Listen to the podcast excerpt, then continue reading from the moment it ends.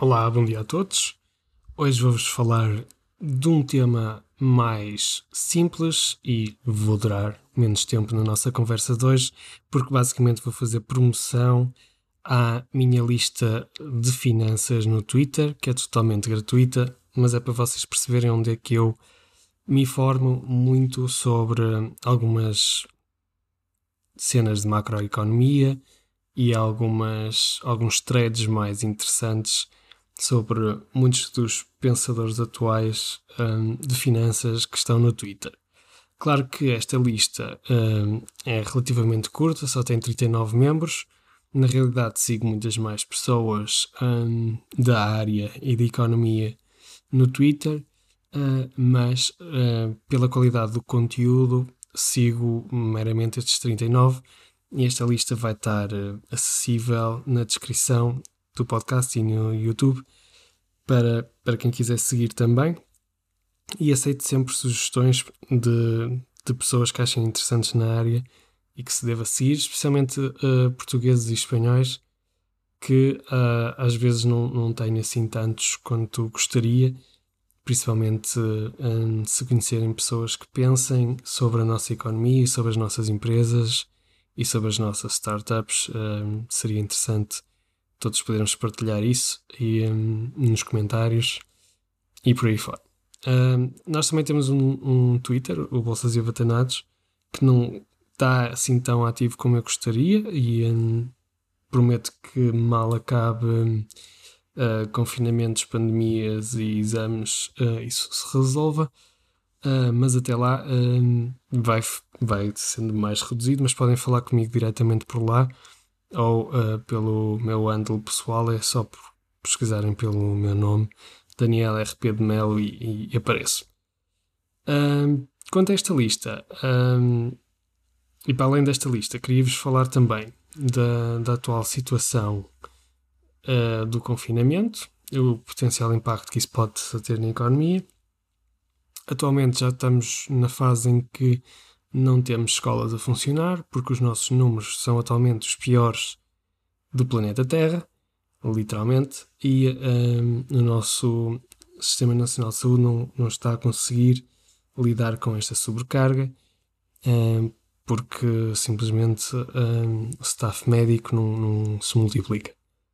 Um, e os números têm mesmo que baixar, e por isso o, faz todo o sentido este confinamento relativamente à economia. Acho que o apoio deve ser dado principalmente às pessoas e uh, aos empresários, uh, no sentido de que eles consigam ter o seu salário mantido e não propriamente, se calhar, às empresas diretamente, porque depois, apesar de conseguirmos manter depois as, as finanças da empresa aparentemente bem, a economia depende do consumo das pessoas e se as pessoas não consumirem, uh, uh, vão se endividar por conseguirem manter o seu estilo de vida ou por conseguirem sobreviver, e então acaba por ser melhor nesta época dar diretamente uh, o dinheiro às pessoas. Tal como se tem feito nos Estados Unidos, e tem-se provado que não só à medida que, que, que dão o dinheiro às pessoas, elas diminuem o consumo uh, em termos de crédito, ou seja, consomem na mesma, mas reduzem a dívida de crédito, e as poupanças têm aumentado bastante, o que permite maior acesso a futuras empresas ou às empresas atuais a, a facilidades de crédito para investirem. Uh, também, esta espécie de financiamento não tem levado a um grande impacto na inflação medida Uh, aparentemente, eu publiquei também recentemente no Instagram a provar que as casas são um exemplo daquilo que não acontece. As rendas entram nas medidas de inflação, mas uh, as casas, as habitações, as compras de habitação não entram porque, uh, para o Banco Central Europeu e também para o Fed, como são uma compra que se faz ao longo de vários anos e um investimento a longo prazo, não entra para o valor desse ano, apesar de constantemente estarem a aumentar os, os custos de compra e aquisição de casas, mas isso é um tema todo para a frente, porque implica muito a atividade bancária e, uh, e muito a especulação nesse, nesses assets. Um, e que em algumas situações pode, pode levar a que seja mais fácil e mais apetecível alugar do que uma pessoa endividar-se para comprar uma casa que está demasiado sobrevalorizada. Aliás, um dos maiores crashes económicos de sempre que levou uma estagflação de 20 anos foi o mercado imobiliário do Japão, em que uh, houve uma altura, em 1989, uh, o mercado imobiliário em Tóquio, ou seja, todas as casas de Tóquio que estavam à venda, valiam mais do que todo o mercado imobiliário dos Estados Unidos todos. Seja, vocês podiam vender todas as casas que havia em Tóquio, com esse dinheiro comprar todas as casas que estavam à venda nos Estados Unidos.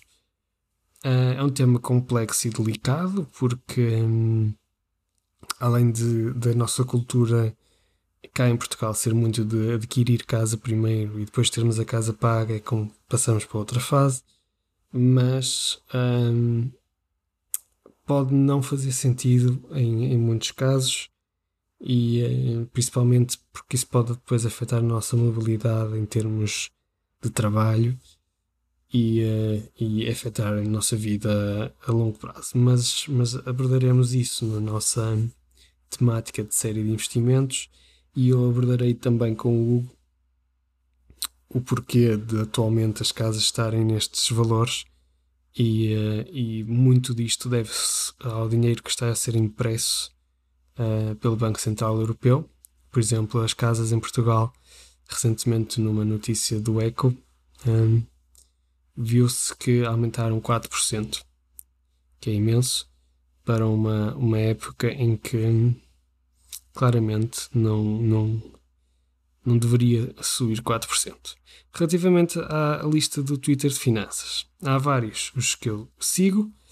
Um, Nick McGilley é um, um, analista financeiro que tem um blog chamado Off Dollars and Data é, que eu gosto muito uh, e, e, tem vários uh, bons posts um, que eu recomendo a toda a gente. Uh, ele tem também assim um lado mais cómico na, na abordagem do mercado e, e, e, e, por isso eu recomendo seguirem não, não só pela informação que ele transmite, o blog dele é extremamente bom, Uh, ele fala, por exemplo, num caso de, de uma pessoa que investiu tudo uh, na Tesla e que ficou milionário e porque, porque é que ele não iria ficar milionário uh, no caso dele.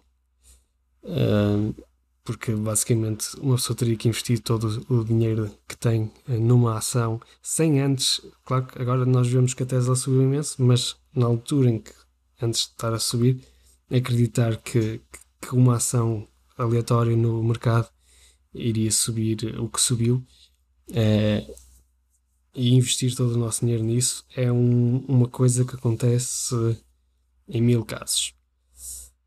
Ah, e, e, isso é, é difícil quando se trata do nosso próprio dinheiro e do nosso futuro e que às vezes pode ser simplesmente uma loucura e apesar de ser apetecível, uh, se calhar ter uma base forte de investimento e depois investir parte nessas ações será mais recomendado para o geral. Uh, outra uh, conta que eu gosto muito chama-se Well Theory. Ele não dá a cara, é uma coisa que me mete um bocado para trás quando as pessoas não dão a cara no Twitter, mas ele realmente tem uns bons comentários também sobre a economia. É mais macro do que propriamente casos concretos. E ele também fala muito sobre Bitcoin e, e, e sobre a inflação, eh, principalmente relacionado com o Canadá também. as casas no Canadá, por exemplo, estão no Ontário estão a ter uma crise em que estão a desvalorizar rapidamente porque as pessoas não estão a conseguir vender as casas.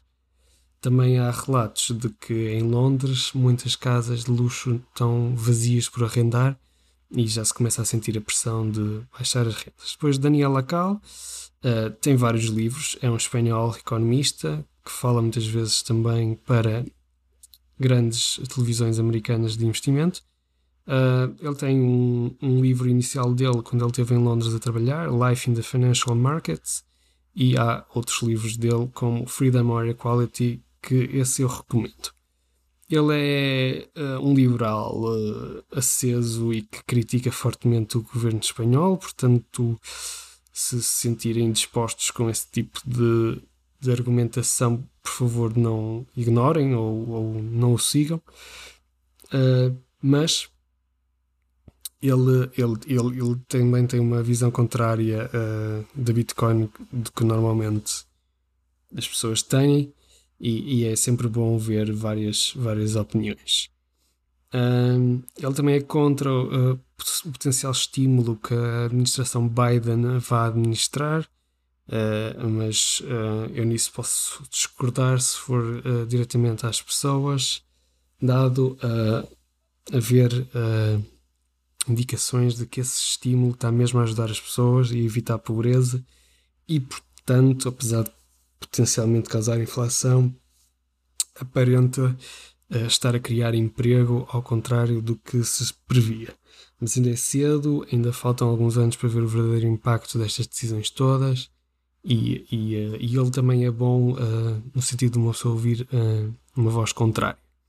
Depois há um gajo chamado Jamie Catterwood que é excelente. Ele tem um, blog excelente, chama-se chama investoramnesia.teachable.com é, é o Finance History Guy. Ele mostra, uh, tem um, um, blog fantástico, em que ele mostra uh, vários eventos históricos que aconteceram, que nós achamos que, só agora é que acontece, só agora é que surgem as bolhas, só agora é que há impressão de dinheiro, só agora é que.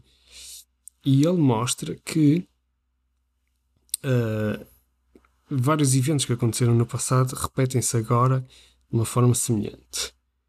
Uh, inclusive gráficos interessantes sobre Veneza, por exemplo, foi o primeiro Estado a emitir dívida e vemos aqui uh, o, o, os as, as, diferentes períodos e os valores que iam tendo ao longo das épocas em que as obrigações obviamente subiam com uh, o período de guerra e os, o valor do juro e diminuía quando não estava em guerra contra os otomanos.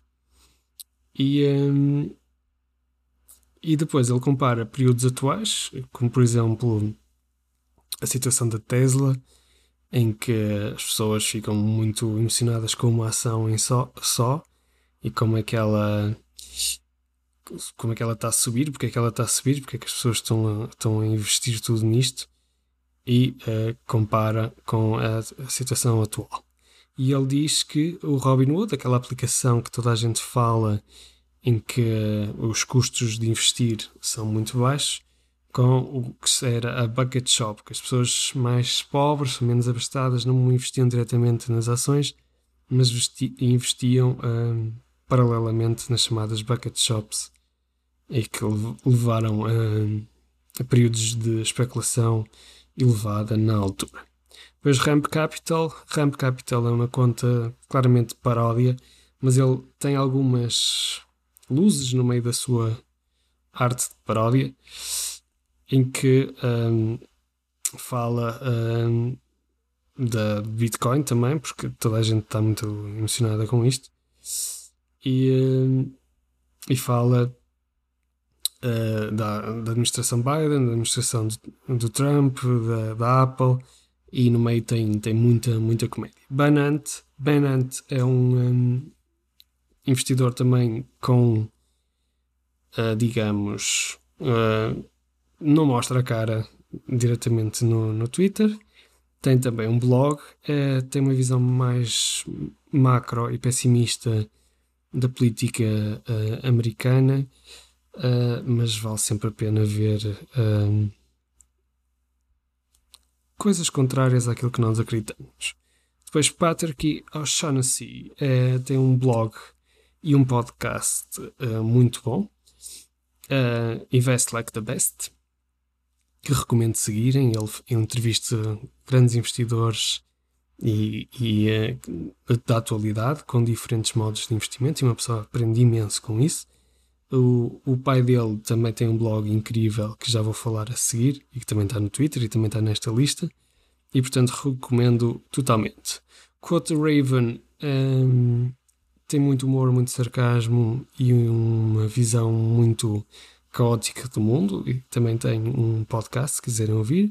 Sven Henrich um, é uma pessoa que vale a pena seguir porque rapidamente informa daquilo que está a acontecer na macro e de algumas uh, empresas americanas e portanto vale sempre a pena seguir. White Coat Investor é bom porque tem um blog mais dedicado a pessoas que sejam da área médica, é mais focado nos americanos que têm uma grande dívida para pagar, uh, mas mesmo assim vale a pena seguir. Depois o Sahil Bloom é um excelente, excelente, excelente uh, escritor no Twitter, em que eu e o Hugo vamos também falar em breve e recomendo seguir.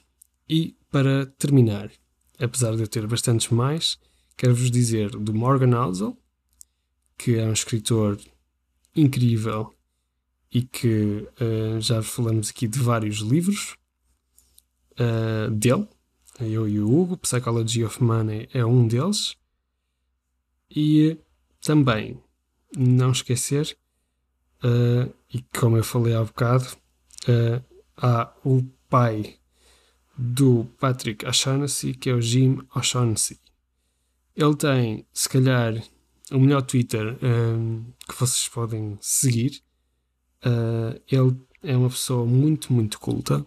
Ele tem um podcast que é Infinite Loops, uh, que recomendo imenso. E ele tem vários tweets uh, organizados, threads de tweets, Uh, um dos últimos foi de um livro chamado When Breath Becomes Air, de Paul Kalaniti, que era um neurocirurgião que morreu aos 37 anos com um cancro de pulmão, mas entretanto uh, escreveu um livro para a filha dele sobre o significado da vida e, e, e, e é bastante forte a leitura. Para além disso, ele é uma pessoa muito, muito dedicada ao conhecimento e ele tem, para além das partes de comédia, uh, o Infinite Loops é se calhar dos melhores podcasts que vocês podem ouvir. Uh, e as entrevistas são, são mesmo fascinantes. Uh, ele também encontra várias coisas na internet que são simplesmente incríveis e, e eu acho que é uma conta que uma pessoa não pode perder uh, nunca. Já sabem, esta lista está na nossa descrição. Este episódio foi assim mais atípico, foi assim um solo mais atípico, mas espero que basicamente possam seguir, dar sugestões para adicionar à lista e possam seguir esta lista. se não tiverem Twitter, recomendo que vocês façam, porque é uma fonte de informação muito boa se organizar no vosso Twitter por listas. Eh, por exemplo, eu tenho uma lista para investimento, outra para patologia, outra para tecnologia, outra para algumas startups de espaço, etc. Uh, e daí consigo recolher muita informação sem estar a levar com uh, informação desnecessária e que às vezes uma pessoa perde-se em discussões políticas, sem. Uma pessoa entende as emoções que estão a rubro, mas que não, não fazem sentido a longo prazo. E a longo prazo o que interessa são os, os ensinamentos que nós podemos obter uh, a, partir, a partir destas contas e, e por isso recomendo que vocês uh, criem um Twitter. É, é, conhecimento de graça. Até lá, sigam-nos no, no Twitter, no Instagram, no YouTube, em todas as plataformas de podcast e falem connosco. Nós gostamos. Um obrigado e até para a semana.